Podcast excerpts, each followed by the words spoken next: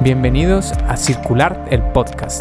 Diversidad musical, industrias culturales y creativas, gestión y nuevas tendencias de la música independiente y temas de interés para que la música no deje de circular.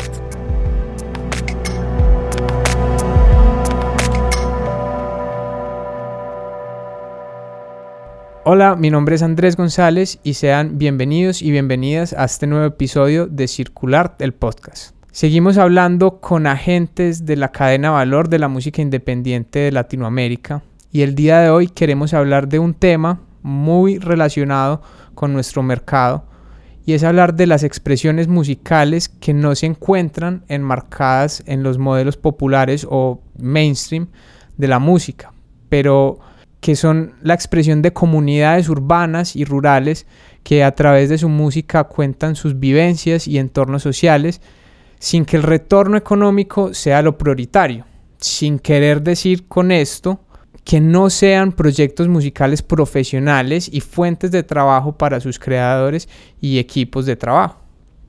Al ser circularte el mercado de la música independiente en Latinoamérica, son muchos los proyectos con esta filosofía que han pasado por nuestros encuentros profesionales donde pueden generar redes de contactos con agentes de todo el mundo y así ampliar sus públicos, logrando que expresiones musicales autóctonas o de contextos sociales específicos lleguen a audiencias que por los medios masivos o tradicionales sería algo difícil.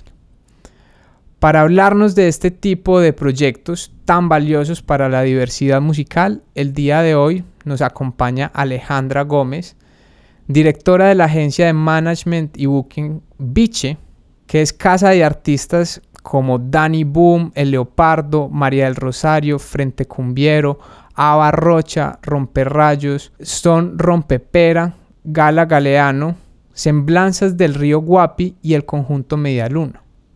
Además, es cofundadora de Todopoderosas, un colectivo para la diversidad de género en la industria musical independiente, y además recientemente fue nombrada presidente de MMF Latam. Así que Alejandra, bienvenida a este podcast y muchas gracias por acompañarnos. Hola Andrés, muchísimas gracias por la invitación. Un gusto acompañarlos acá en el podcast de Circular, una casa muy querida de nuestro trabajo eh, y que llevamos también allá visitando y haciendo conexiones hace muchos años. Sí, son muchos años que eh, ya nos como que nos reconocemos en esta familia agrandada alrededor de la música y bueno, yo quería empezar esta charla con que alguna vez en, algún foro o en algún espacio donde te pude escuchar a ti hablar, yo como que recuerdo que tú dijiste o que alguien dijo que tú eras la manager de los proyectos raros, ¿cierto? Y eso a mí me quedó sonando mucho.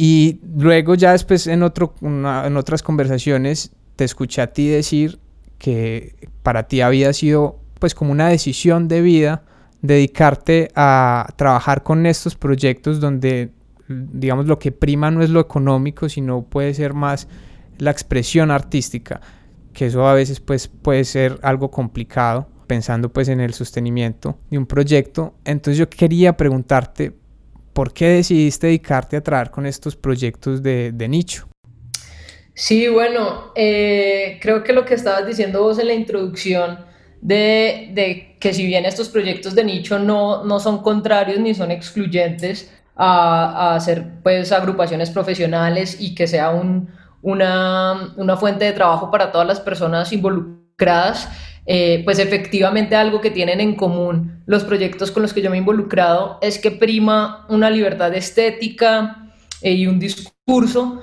eh, por encima de lo comercial.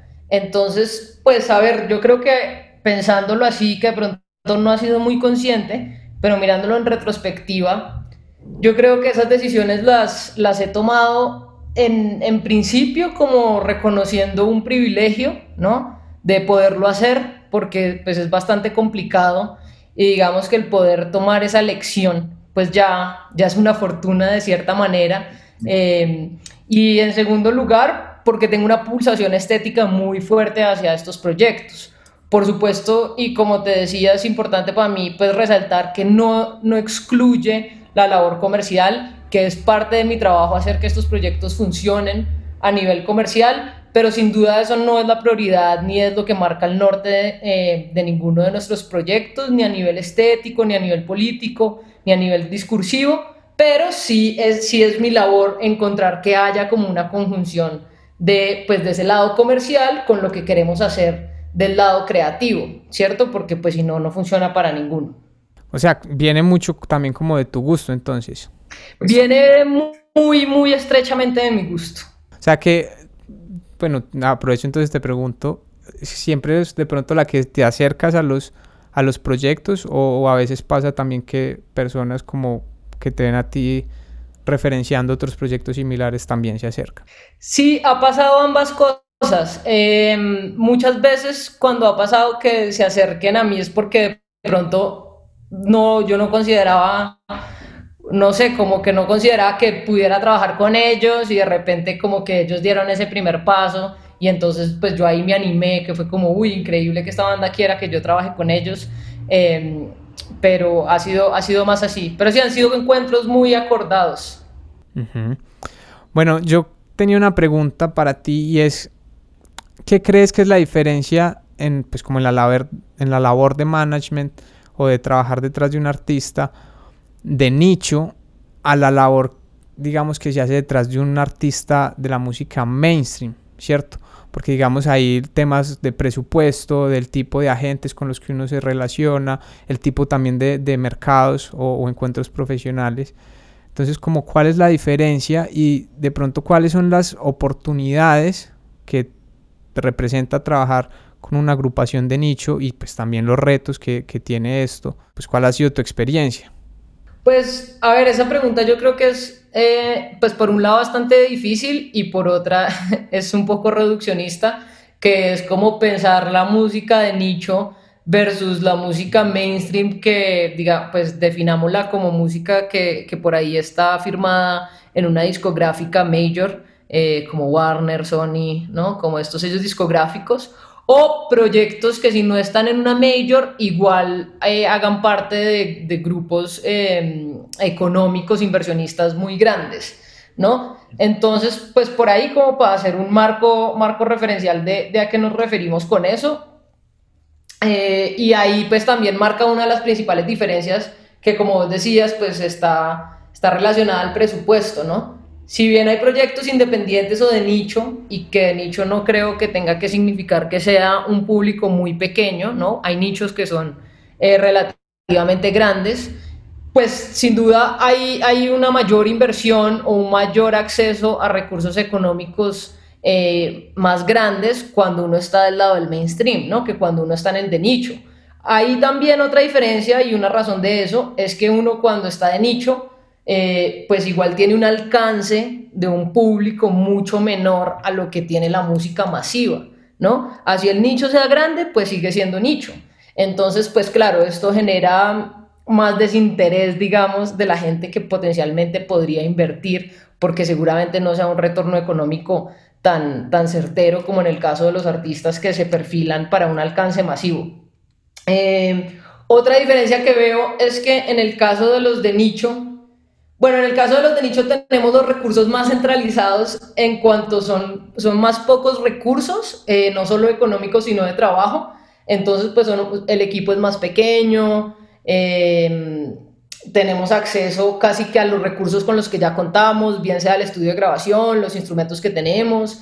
Algunas agrupaciones son muy organizadas y también tienen equipo de backline, eh, equipos de, de, prensa y demás.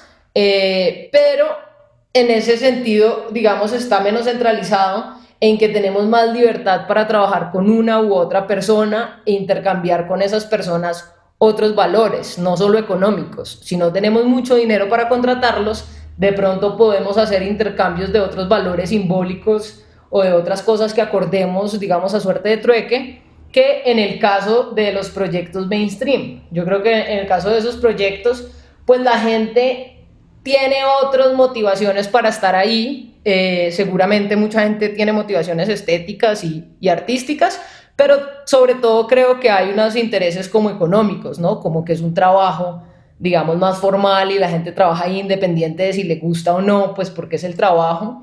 Eh, y eso hace que al final ese tipo de recursos los económicos estén más centralizados y tengan más exigencias. O sea, si un inversionista le mete a un proyecto de estos X cantidad de millones de pesos, pues va a tener más que decir sobre, sobre a dónde se destina o de qué forma se destina ese, esos recursos. Mientras que en el caso nuestro, pues tenemos más libertad, ¿no? Tenemos menos dinero, pero tenemos más libertad y hay una oportunidad ya para hablar de, de los retos y oportunidades, es que al tener más libertad tiene uno, digamos, puede uno pasar más por la sombrita si, si se manda una embarrada, eh, ¿no? Como que la ah. gente por ahí pues no se entera tanto o es un poquito como más, más agraciada, menos, menos dura. Siento que a los artistas mainstream también todo el mundo siente que la gente que le deben algo, entonces también los juzgan con una vara muy, pues muy jodida.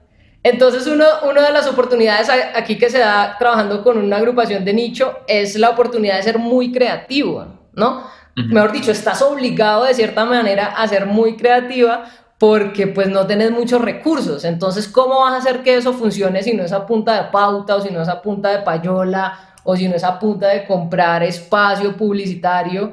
Eh, pues con una muy buena estrategia o con, o con, con mucha suerte o ojalá con ambas. Eso es verdad digamos que la creatividad no se vuelve solo del músico, sino también como de la persona detrás del músico que, que aprovecha también como, como esa creatividad artística dentro de la creatividad, digamos, administrativa, ¿no? Eso me parece pues como muy, muy chévere. Y justo quería preguntarte sobre lo que viviste el año pasado, o bueno, este también, porque la crisis no se ha ido. Pues han sido eh, momentos muy difíciles para toda la industria, incluso pues hasta para los grandes capitales o los grandes movimientos, pero en especial para los que nos dedicamos a la música independiente, que pues venía centrándose mucho en la circulación y sobre todo en la música en vivo, ¿cierto? Porque digamos que otros modelos de ingreso, eh, por ejemplo lo que es la música grabada o los derechos de autor, pues o como la parte editorial, pues son, son limitados cuando uno no tiene grandes audiencias yo quería preguntarte es, pues, ¿en qué medida afectó como la crisis del COVID a los proyectos con los que trabajas? Y también de pronto, ¿qué herramientas, sobre todo en el campo digital, eh, estuviste usando o, viste que podría ser maneras de tener estos proyectos vigentes o de seguir, digamos, teniendo ingresos durante esta crisis, pues que ha sido tan, tan difícil para todos? Claro.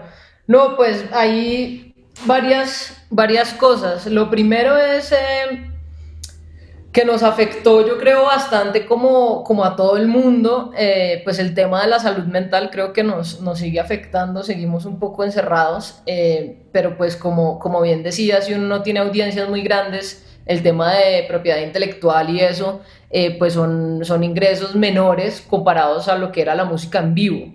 Eh, eso por hablar solo de ingresos, pero después está el lado que es el que tiene que ver más con, con la salud mental, que es pues estar cerca a un público, así sea pequeño, eh, estar girando por el mundo, ¿no? Digamos que las bandas con las que yo he trabajado pues han tenido buenos procesos de internacionalización y eso yo creo que, que es parte del pago que uno recibe, ¿no? Poder ir a todo tipo de países en los rincones más dementes del planeta y ver que hay 50, 500 o 5 mil personas eh, pues bailando y cantando la música de uno, eso es, eso es parte muy esencial de nuestro trabajo, ¿no? Y es un lado como muy humano.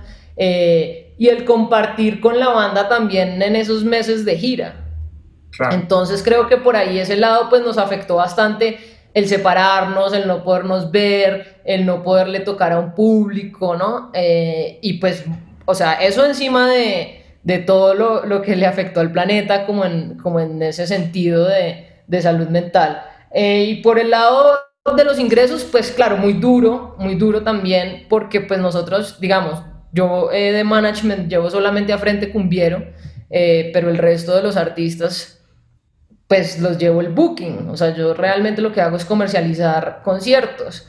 Y pues no es el mejor momento, eh, aunque igual la verdad afortunadamente nos, nos, ha ido bastante bien durante la pandemia, eh, pues no es lo mismo, ¿no? Eh, y todos hasta, hasta esta semana pasada tuvimos el primer concierto presencial en vivo. ¿Después de cuánto tiempo? ¿Cuánto, cuánto alcanzaste pues como a tener así una pausa casi un año o qué?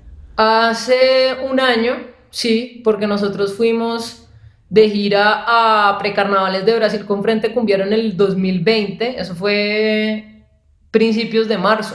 Ya pues es una locura cuando yo veo las fotos de esa, pues porque además precarnavales de Brasil, eso es, son ríos y ríos de cientos de miles de personas. Eh, así que sí, llevamos un año sin hacer conciertos presenciales.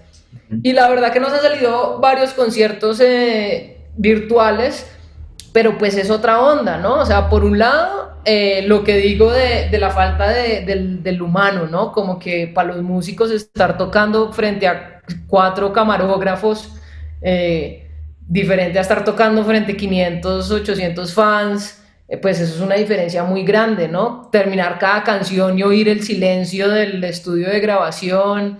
Em, después otras cosas menos humanas y más técnicas como aprender a hacer conciertos virtuales, ¿no? Ninguno estaba preparado para eso.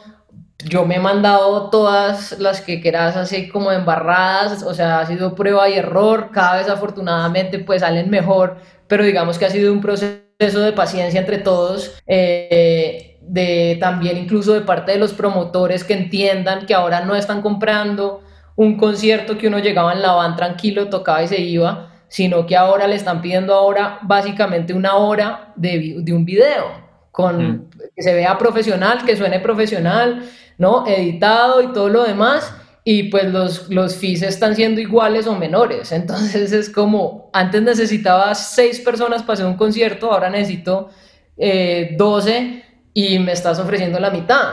Entonces, pues ha sido bastante complicado por ese lado, pero ha sido también un aprendizaje muy chévere, ¿no? Y afortunadamente lo que digo, como que hemos seguido manteniendo por ese lado el, el trabajo eh, pero pues también eso nos ha obligado a pensarnos en otras opciones. Entonces, por ejemplo, Viche eh, se volvió el año pasado a finales eh, sello discográfico también, que lanzamos el primer disco, el, perdón, el segundo disco de Frente Cumbiero, fue nuestro primer disco. Y pues también para eso fue muy raro, porque veníamos con Mario trabajando ya más de un año en ese disco, que era como el gran, ¿no? Como, pues no sé, para mí el segundo disco de una banda es muy importante más en el caso de una banda como Frente Cumbiero, que el primer disco estaba 10 años, 10 años atrás, o sea, hay una brecha bastante grande. Y como que culminar ese, un proyecto así en el que uno normalmente pues termina brindando, abrazados con los amigos, ¿no? Después del concierto, viéndole la cara a la gente, la expectativa de un disco, y después simplemente ver que sale en Spotify y ya, como, como fue pucha, también hay un vacío ahí que es lo que yo digo también emocional de, de queremos salir a la calle a, a, hacer esto, pero bueno, eso nos ha obligado a crear otro tipo de estrategias digitales eh, y también ver cómo le puede llegar uno a la gente pues por medio de la pantalla, que por muy agotadora y todo que sea, pues es como el mundo en el que estamos ahora.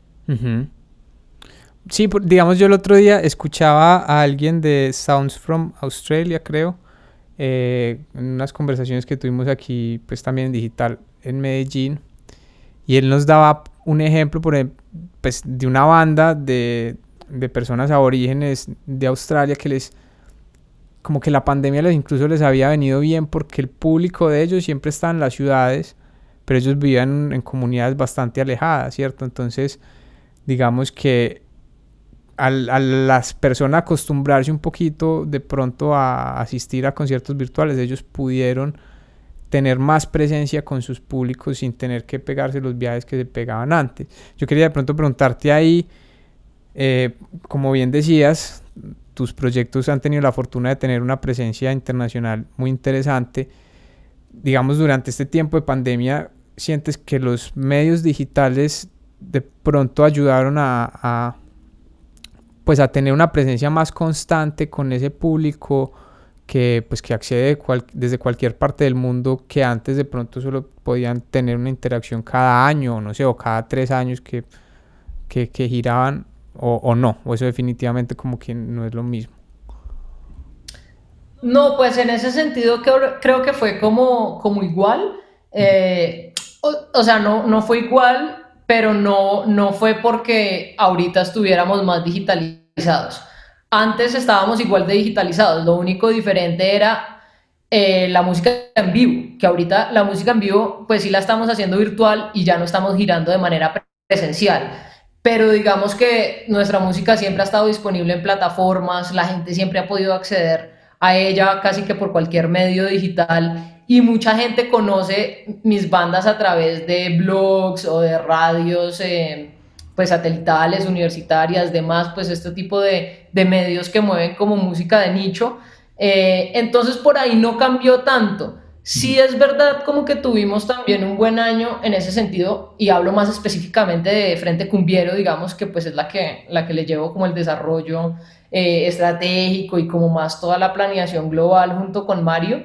Eh, sí, sí, sí hubo un cambio, o sea, como, como que funcionó bien, pero porque teníamos, ah, por fortuna, o sea, por fortuna podría haber sido diferente y te estaría contando otra historia, teníamos dos discos ahí guardados que estábamos, o sea, que íbamos a lanzar, pues, pero no, pues llegó la pandemia y ya los teníamos producidos. Ya los habíamos grabado, ya los dos estaban en mezcla. Uno de ellos que fue la colaboración con la banda japonesa Minjo Crusaders que grabamos acá en Bogotá, pues no hubiera podido pasar si no hubiera sido fuera de la pandemia, ¿no? Esto eran 20 personas en un estudio donde caben 10. Entonces, digamos que tener esos dos haces bajo la manga nos permitió, y de pronto esto sí a favor, que no estábamos ocupados girando, porque también a veces nos, el día a día prepandemia se nos iba en la gira, ¿no? Eh, y pues acá estábamos Mario y yo como muy dedicados a armar una estrategia, a ver las comunicaciones, bueno, hacer todo ese andamiaje alrededor de un lanzamiento, eh, andamiaje que, o sea, que también es muy pequeño porque pues somos igual muy, muy independientes. Eh, pero digamos que eso nos obligó a concentrarnos mucho, pero lo que te digo, era porque teníamos esos dos discos. Y sí, hay gente que se conecta de otros países a nuestros conciertos virtuales, eh, pero eso no, no, afecta mucho. Creo que sería mucho mejor poder ir de hecho en persona. También porque son bandas muy festivaleras, entonces se hace mucho público que no los conocía pero público de festival que después de verlos les queda gustando. Entonces pierde uno también ese contacto con ese público que lo encuentra uno casi que por accidente. Como inesperado, claro. Ok, bueno, y yo no podía dejar pasar, eh, pues que estamos en el mes de la lucha por los derechos de las mujeres y es hablar de Todopoderosas, ¿cierto?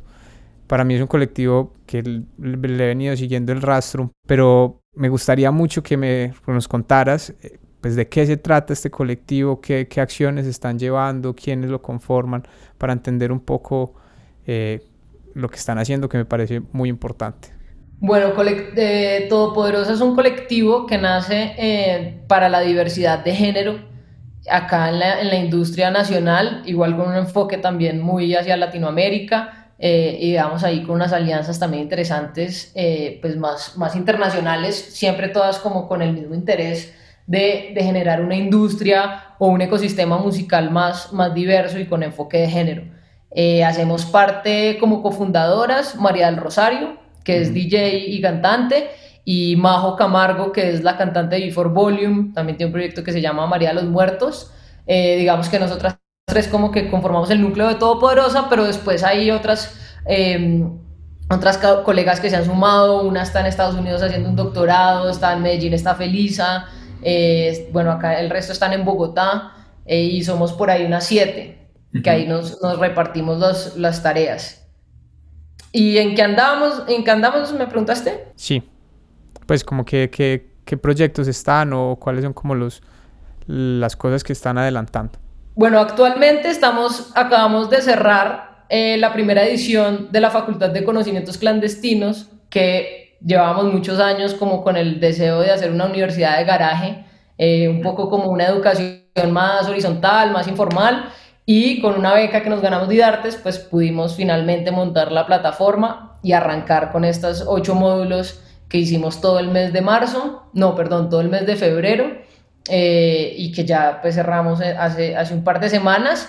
Creo que lo que sigue ahora es ver a dónde puede ir esta facultad y también empezar. Hay proyectos que queremos hacer, sobre todo investigación, que también ahí por ahí ya arrancamos. Eh, saludo a, nuestras hermanas de Satélite LAT, hermanas también de Relat, eh, que ellas iniciaron con una encuesta parametrizada desde Estados Unidos sobre la brecha de género en la industria de la música, ellas ya la hicieron en Brasil y en Chile, eh, y nosotras estamos pues en el proceso de llevarla a cabo acá en Colombia, para poder tener, digamos, como información más, pues que se pueda también comparar con los otros países de Latinoamérica.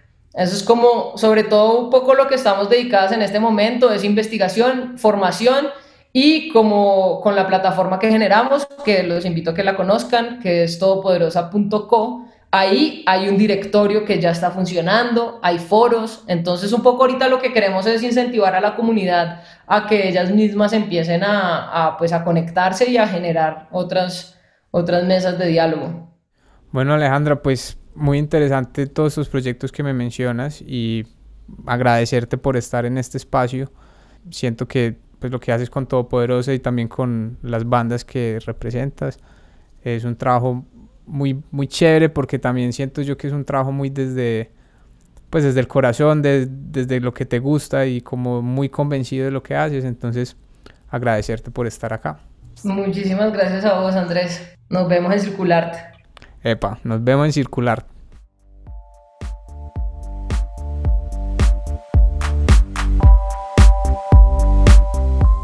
Síguenos en nuestras redes sociales como circular-en Twitter, circularte en Facebook y circulart-mc en Instagram. Y visita nuestra página web circular.org para estar enterado de todas nuestras actividades y las de nuestros aliados.